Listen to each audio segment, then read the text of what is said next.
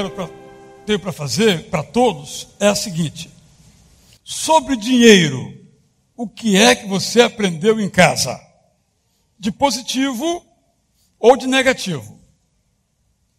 Eu vou ler um texto bíblico, enquanto isso você vai pensando, voltando ao tempo da sua infância, já vi um cofrinho aí balançando, também pedi que viessem, e vamos pensar sobre o dinheiro, não nenhuma novidade, não tenho nenhuma intenção de dizer alguma coisa nova sobre como ganhar ou gastar dinheiro, que não é meu propósito. É recordar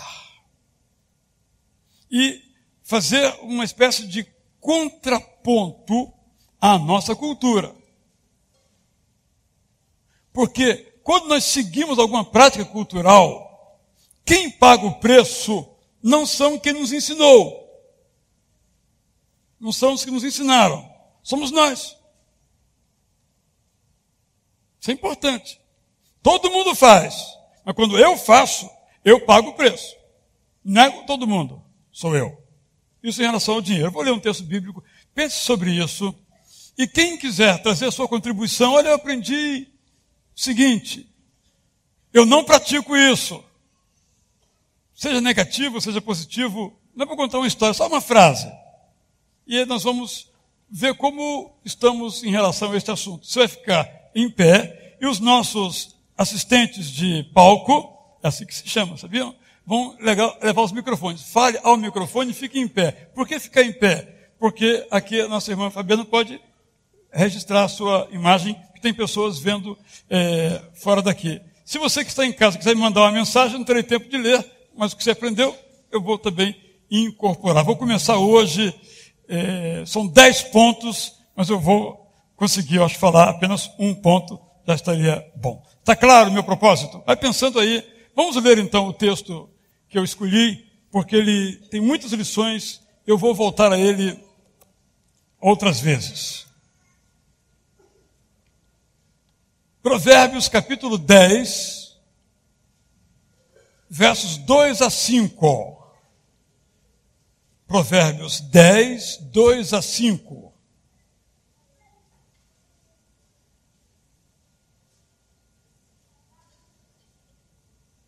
Os tesouros de origem desonesta não servem para nada, mas a retidão livra da morte. Verso 3. O Senhor não deixa o justo passar fome, mas frustra a ambição dos ímpios. Verso 4. As mãos preguiçosas empobrecem o homem, porém as mãos diligentes lhe trazem riqueza. Verso 5.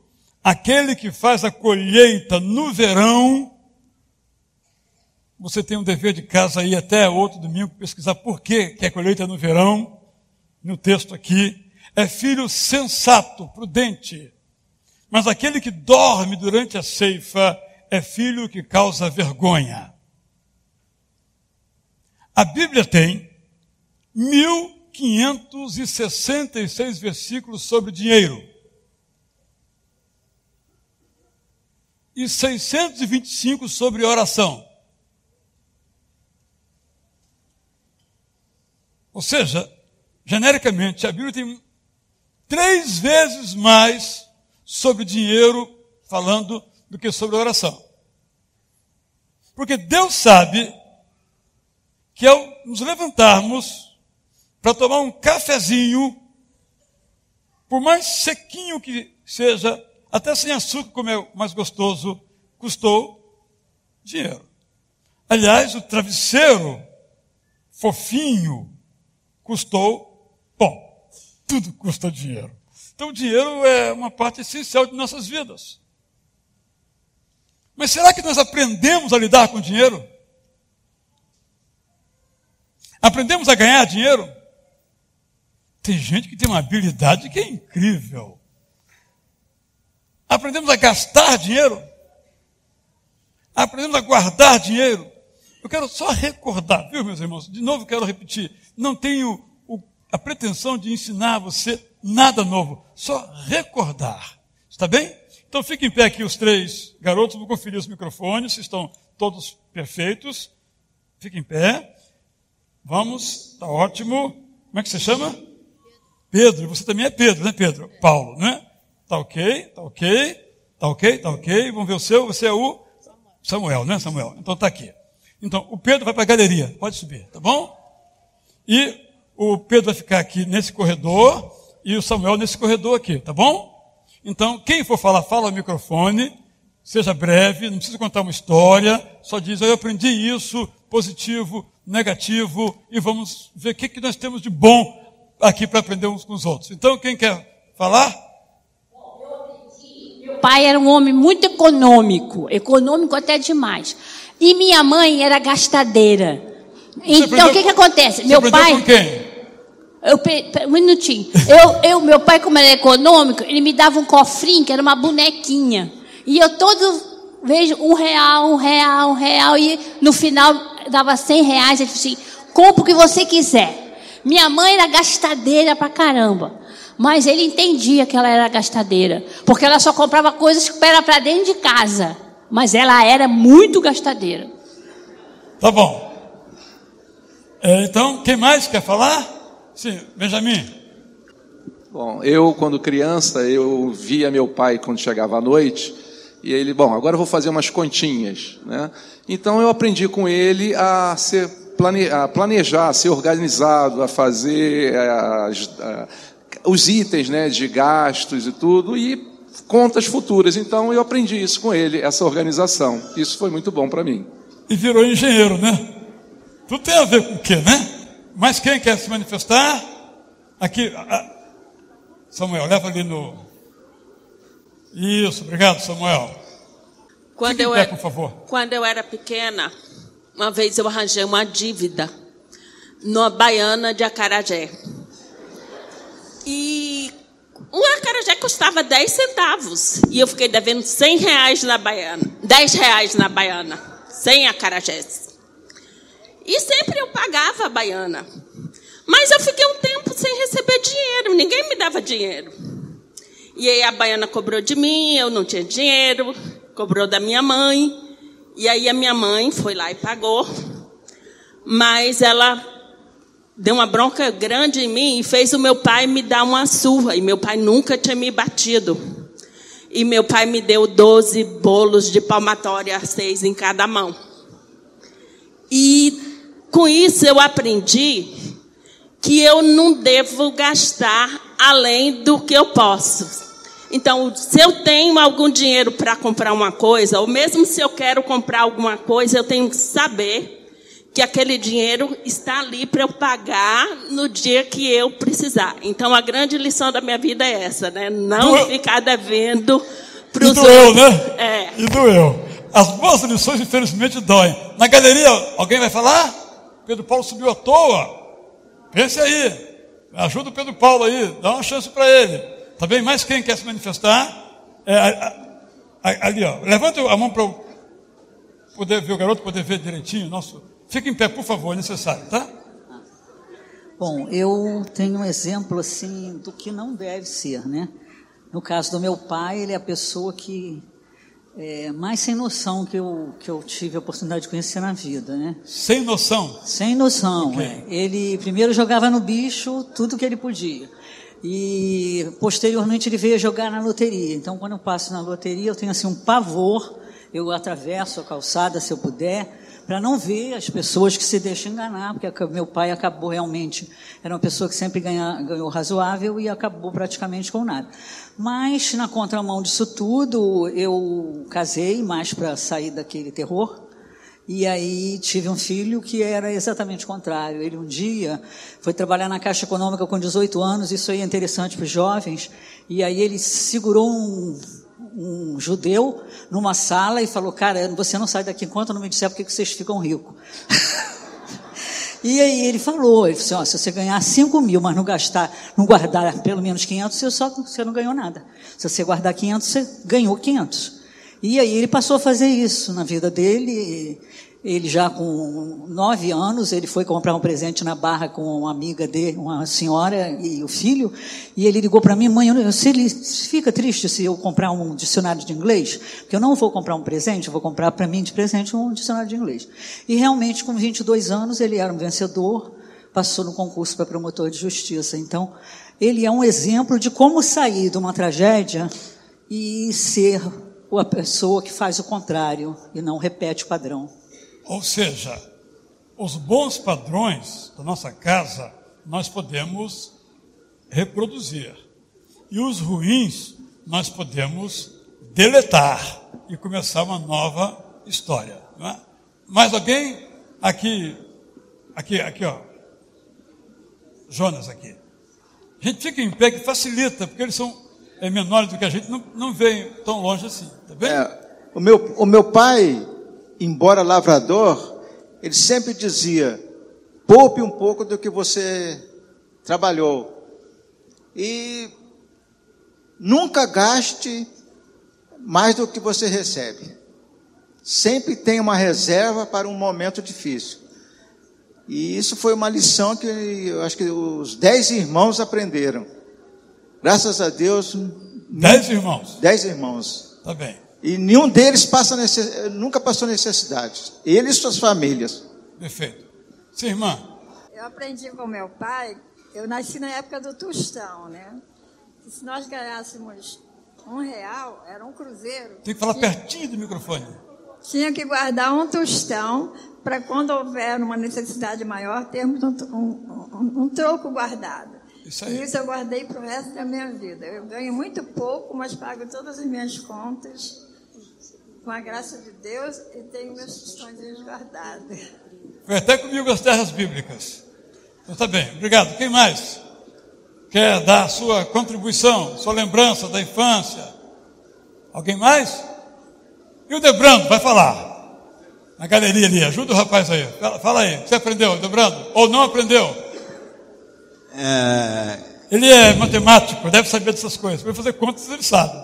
Eu, eu, eu vi na, no primeiro culto que tinha alguns mineiros aqui. Eu também sou mineiro.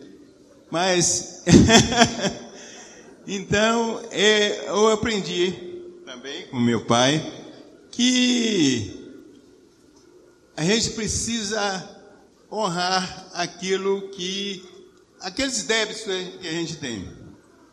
E meu pai me fez, uns 12 anos mais ou menos, andar 12 quilômetros, tá? Para pagar 10 centavos, que naquela época era um tostão. A lição que ele deu para mim. Obrigado. É compromisso, né?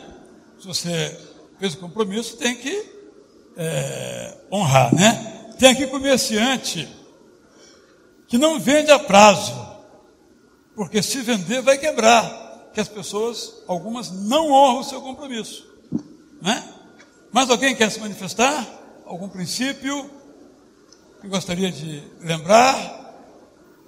Assim, irmã Zélia, nossa tesoureira, deve saber do assunto, né? Mas, é, eu fui criada num lar pobre. Meu pai era construtor, ganhava pouco. Se não trabalhasse, não ganhava. Então, com muita dificuldade, ele deu formatura para mim e para minha irmã. E sempre dizia que ele era mineiro, criou 12 irmãos com ele. Então, com muita dificuldade, porque meu avô não gostava muito de trabalhar e só tinha filhas. Só teve três filhos, quatro com meu pai. Então, ele era o chefe da casa, não era o mais velho, era o, o, o antepenúltimo, né? O, ante, o penúltimo. E ele ensinou que a gente só podia levantar a mão até onde a gente alcançava, que era o que ele sempre fazia. Não comprava fiado de ninguém. Não tinha pavor de, de, de comprar qualquer coisa. Então eu aprendi a ser desse jeito econômica e meus filhos até brigavam muito comigo por causa disso, diziam que eu era pão dura.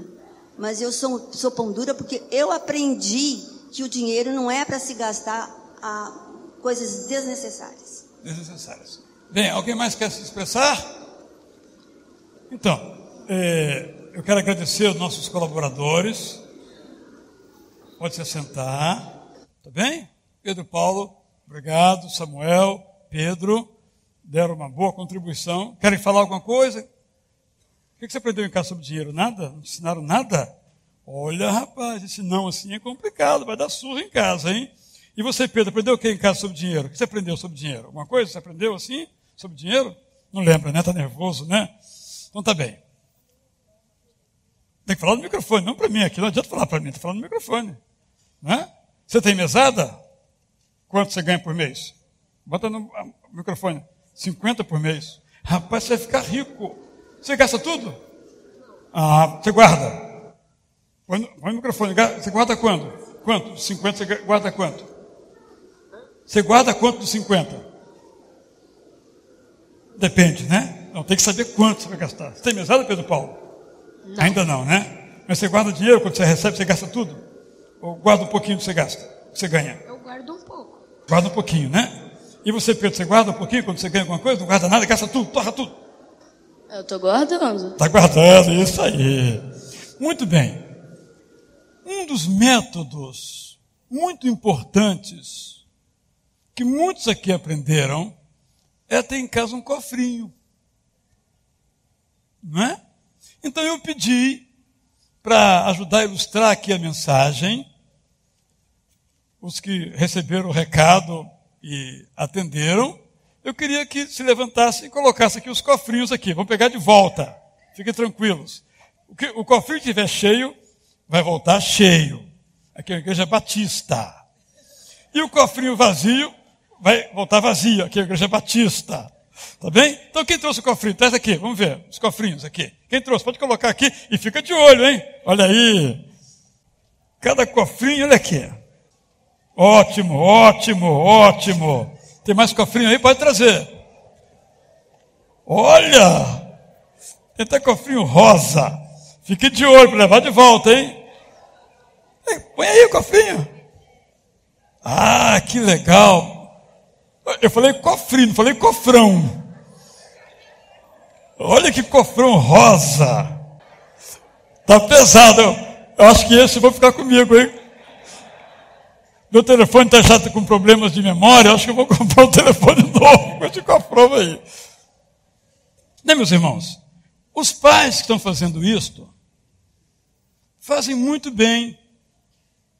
Talvez monetariamente não tem um significado tão grande monetariamente, mas tem um significado para o resto da vida. Ou seja, nós temos que ter uma boa relação com o dinheiro. O ideal seria que você fosse ali hoje no Ita Amazônia almoçar e dissesse: Quero almoçar. Pode almoçar. Mas não é assim, tem que pagar vintão para almoçar hoje no Ita Amazônia. A causa é nobre. Só vintão, vintinho no caso, vintinho. O ideal seria que você, ah, eu quero passear na Disney. Não sei, eu quero passear na Disney. Então entra no avião, chega lá e entra. Mas não é assim, tem que pagar. O ideal é que não houvesse dinheiro no mundo, mas há. Se há, nós temos que ter com esse dinheiro um bom relacionamento. Então, nós, pais, e aqui avós, alguns que também fazem o papel de ajudantes dos seus filhos, ou até mesmo dos próprios filhos, precisam ensinar aos seus filhos o valor do dinheiro. E os cofrinhos são um símbolo. Se pode usar outro tipo de metodologia? Se pode. Mais eletrônica? Se pode. Mas esse aqui é visível. E vocês sabem que é muito prático. Não é fácil arrancar dinheiro do cofrinho. Essa é a ideia do cofrinho. Mas, ao mesmo tempo, numa emergência, você pode lançar a mão do cofrinho. Gente, há filhos que emprestam seus pais do cofrinho.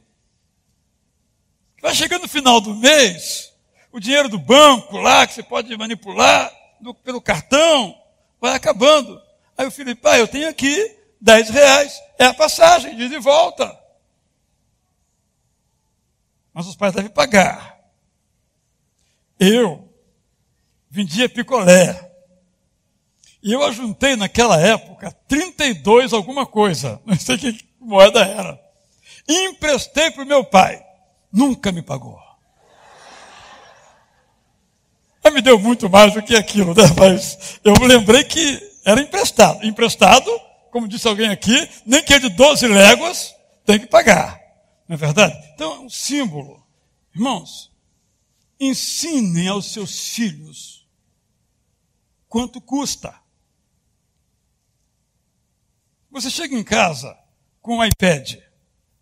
Chegou, deu para ele, ou uh, seu, meu filho, isso aqui custa, não sei quanto custa, digamos, 3 mil reais. Eu ganho 10, por exemplo. 3 mil reais, custou muito dinheiro. Um terço do que eu ganho.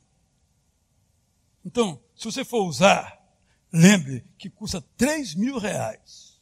E se quebrar ou perder, eu não vou poder comprar outro. Porque nós crianças, as coisas vão chegando nós não temos noção do valor. Então, compra outro, pai, pega outro, pega, pega outro. Ninguém pega um iPad na loja, tem que pagar, por exemplo. Estou ensinando as crianças. Nós, pais, não temos coragem de dizer não aos nossos filhos, sobretudo se ouvimos muitos nãos na nossa infância. Agora queremos dizer sim para eles, mas dizer sim custa dinheiro. E pior do que custar dinheiro, passamos uma mensagem a ele que as coisas não têm valor, as coisas não custam nada, é só querer apertar o dedo, as coisas acontecem. Alguém mencionou aqui que, positivamente, vários mencionaram isso, que aprenderam com seus pais, a duras palmadas, e aplicam. Mas alguns não aprenderam com seus pais, que eram sem noção, para dar dar aqui uma frase que foi empregada. Não aprenderam com eles. Mas, como eu disse, o que você vai fazer com isso? Você aprendeu? Achou que está correto? Vai praticar. Mas se não aprendeu? Ou você aprendeu errado? Vai passar para o seu filho errado? Então, uma boa pergunta é a seguinte, agora que eu lhe faço, não precisa responder. O que é que o seu filho aprendeu com você sobre dinheiro? Nunca toquei no assunto, eu preservo meus filhos desse assunto. Está errado. Tem que ensinar ele. Porque ele vai ensinar os seus filhos como usar bem o dinheiro. Esse assunto, dinheiro, portanto, Samuel, Pedro, é um assunto muito importante. E aqui eu quero dizer algumas coisinhas para todos. E a coisa que eu quero principalmente dizer nessa manhã é que nós vivemos numa civilização chamada de civilização material ou do consumo, é uma expressão já técnica, civilização do consumo, em que uma pessoa vale por aquilo que ela tem. É o que explica, por exemplo, as chamadas roupas de marca ou roupas de grife. Algumas dessas roupas são melhores do que as outras. Mas a maioria é igual às outras. Vocês sabem Sabia disso, Samuel? Vou lhe dizer agora, presta atenção. Você sabe o seguinte: a fábrica, digamos, se aqui fosse um tênis, digamos, um tênis. Não é. É um, um lindo sapato. Baratinho, mas é bom pra caramba. Não dói no pé e tal. Então, estou aqui. A mesma fábrica, digamos que fosse a marca de um tênis famoso, que eu não vou dizer aqui para não dar propaganda para eles, né? Tal. Sai da fábrica.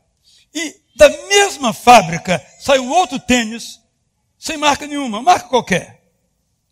Um custa 300 e o outro custa 50. Qual a diferença entre eles? A diferença? Um tem a marca pregada, a outra não tem. Só isso. E quem é que paga essa marca? Você. Você podia comprar quatro pares de tênis sem marca, comprar um com marca. Isso é inteligente. A gente anda com a marca, pisa na marca. Pisa no tênis, na roupa, não é verdade? Então, essa camiseta aqui tem marca? Sei lá se tem. Ok. Nem sei se comprei, se ganhei, não sei a história dela. Né? Mas é igual a qualquer outra. Vai durar talvez a mesma coisa. É tão bonita ou tão feia, depende do olho de cada um, do que a outra. Né? Mas tivesse aqui, por exemplo, desculpem, bem grande a marca, vocês sabem que tem uma camiseta, tem uma marca maior do que o peito da gente, né? Deixa eu começar aqui assim, faz aquele troço, começa com D, termina com L, né? Se fosse aquela marca, quanto vale aquela camiseta? O valor dela, intrínseco, o valor inicial, real dela, é igualzinho o valor desse daqui. Essa aqui deve valer um décimo. Só estou ilustrando como é, as coisas funcionam. Vou dar um outro exemplo bem caro a mim e que depois contra mim. Eu gosto de cafezinho. Gosto de cafezinho. Tomo uns quatro por dia, cafezinho. E eu tomo o cafezinho na minha casa de uma máquina que eu ganhei. Essa máquina que eu ganhei, ela funciona com uma cápsula. Tem que colocar a cápsula. Mas olha como é que são as coisas. Essa cápsula, ela só é encontrada nas próprias lojas e há poucas no Brasil. É de propósito. Para quê? Para que eu, ao tomar café, que é igual àquela outra marca, aquela outra marca, aquela outra marca, sinta que estou tomando um café melhor do que os outros. E para eu ter essa sensação, eu pago mais por essa marca desse café.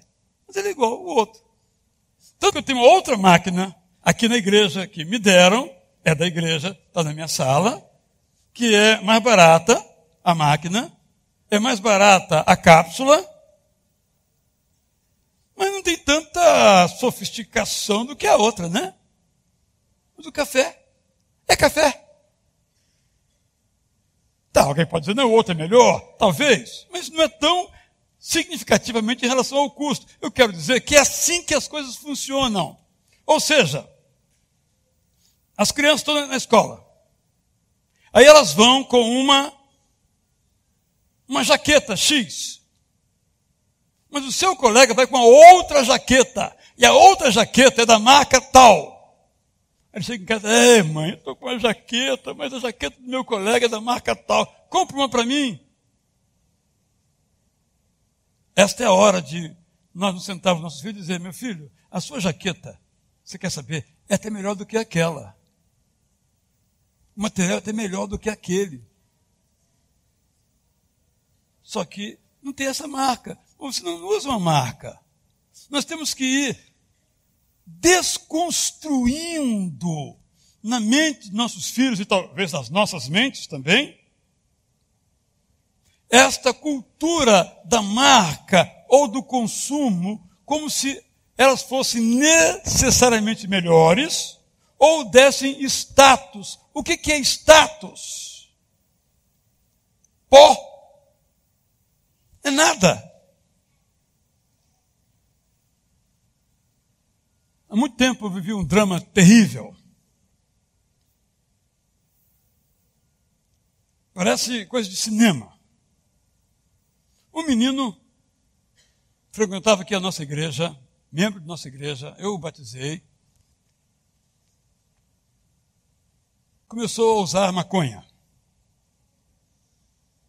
Morava num certo lugar. E Daí ele passou também a servir como olheiro do local onde se vendia aquilo.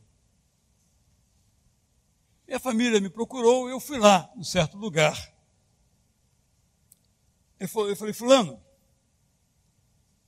é, você faz isso? Aí ele usou, o primeiro argumento que ele usou, é, Maconha não faz mal a ninguém. Você não viu que o fulano fez uma passeata lá, foi muita gente lá, mostrando que não faz mal a ninguém? Então eu não estou errado. Primeiro ponto. Segundo ponto. Meu pai não pode dar o tênis que eu quero, a marca que eu quero, nem as roupas que eu quero, nem vai dar a moto que eu quero. Eu consegui o que eu quero, eu trabalho na boca. Você não, não quer deixar, você não quer largar isso? Não. Não há jeito de eu conseguir o que eu quero. Agora, o que eu quero chamar a atenção aqui, infelizmente, a história teve um fim muito triste. O que eu quero chamar a atenção aqui é que aquele garoto, de certo modo, espero que vocês é, concordem comigo, é uma vítima de um sistema em que o pertencimento a um grupo, usando a linguagem mais sociológica, se dá pelo uso, pela posse, pela propriedade das mesmas coisas que todo mundo usa. Ou, nos termos mais simples, se eu não tiver o que o outro tem, eu sou inferior a ele. E para eu ser igual a ele, eu tenho que ter o que ele tem. Nós estamos mergulhados nessa cultura. Isso se aplica a crianças, a adolescentes, a pessoas de, qualquer, de quaisquer idade. E somos mergulhados a abandonar as coisas que nós temos. Um pastor da nossa igreja aqui ganhou um telefone celular seminovo, que era um iPhone 4.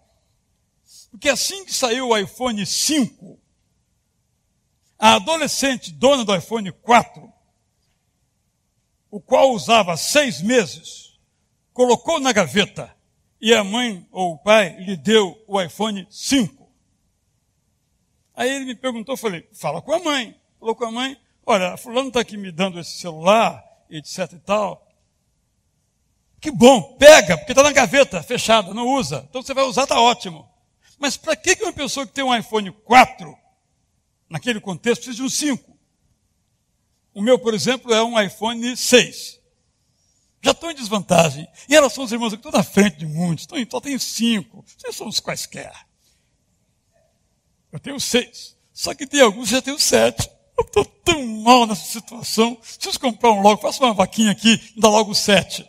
O meu consolo que quando tiver o 7, alguém vai ter o 8. Ou seja, mas é, é feito exatamente para nós comprarmos o que nós não precisamos. Estou sendo bastante forte nisso que é bastante óbvio, mas isso se aplica a nós. Eu já contei aqui a história. Quando saiu o iPhone, ou, desculpe, o iPad, que de fato é uma maravilha, eu não uso mais computador, isso aqui me serve perfeitamente bem eu vi o anúncio que seria vendido à meia-noite, na sexta-feira. Não me lembro, isso tem uns, sei lá, uns cinco ou seis anos, não me lembro. Aí eu me, me postei diante do, da tela do computador, ainda usava naquela computadora ainda. Aí, 11h40, comecei a entrar, não estava disponível. Ah, ah. quando foi meia-noite, disponível, eu peguei, preenchi os cadastros, meu nome, CPF, cartão de crédito, parcelando seis vezes, sei lá quantas vezes, tal, tal, tal, tal. Quando eu fui baixar o martelo naquela tecla chamada Enter, essa tecla é terrível. Depois que baixou nela, tem mais jeito. Eu falei assim: eu realmente preciso de um iPad? Essa dúvida foi mortal. Não comprei o iPad 1. Só fui comprar o iPad 3. Porque essa é a pergunta que nós temos que fazer nós realmente precisamos. Homens, não vou falar as mulheres que não entendo nada de mulher, só entendo de homem. Homem, quantos pares de sapato você precisa? O assunto não é tão simples pelo visto, na é verdade. Eu achei que todo mundo ia dizer três, no máximo três. Mas, não é? Ok? Que homens Ninguém olha para pé de homem.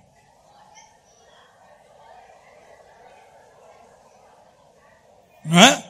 Então, eu tenho dois pares de sapato, um preto e um marrom. E tem um tênis, que eu não uso porque tem cadastro, dá muito trabalho, não tenho tempo para isso. Então eu só uso sapato. Dois. Está gastando? Eu compro outro.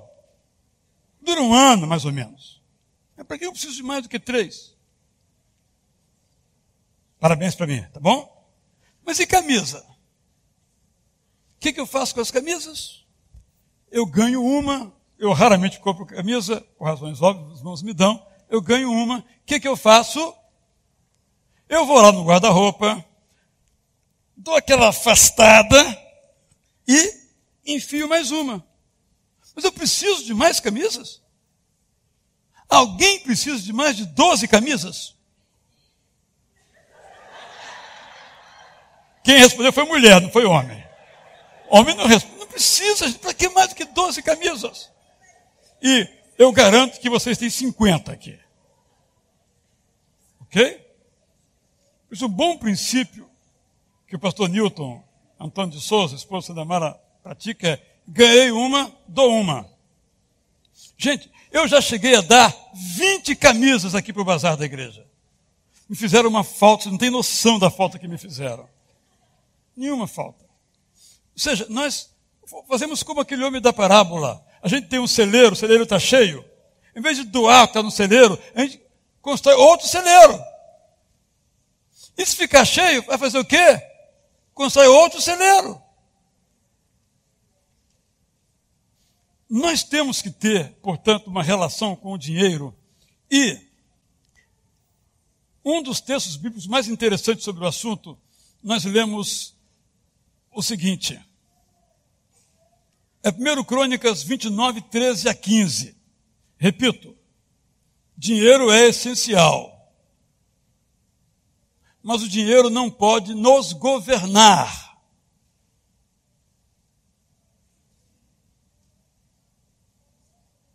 Nós devemos permitir que Deus dirija as nossas vidas, inclusive no campo financeiro. Ele é o Senhor, não o dinheiro.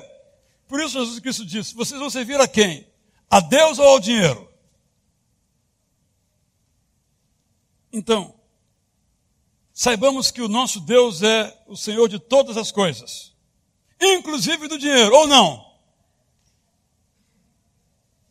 Uma coisa é o discurso, né, gente? A gente discursa sobre dinheiro na prática. Não vamos deixar que o dinheiro nos domine. Vamos então reconhecer que o nosso dinheiro vem de Deus. Ou não? Vem porque eu sou bom, sou trabalhador. É? Também. Mas a ordem vem de Deus. Então, lemos em 1 Crônicas 29, 13 a 15 as seguintes palavras. Agora, nosso Deus, damos-te graças e louvamos o teu glorioso nome. Mas quem sou eu e quem é o meu povo para que pudéssemos contribuir tão generosamente como fizemos?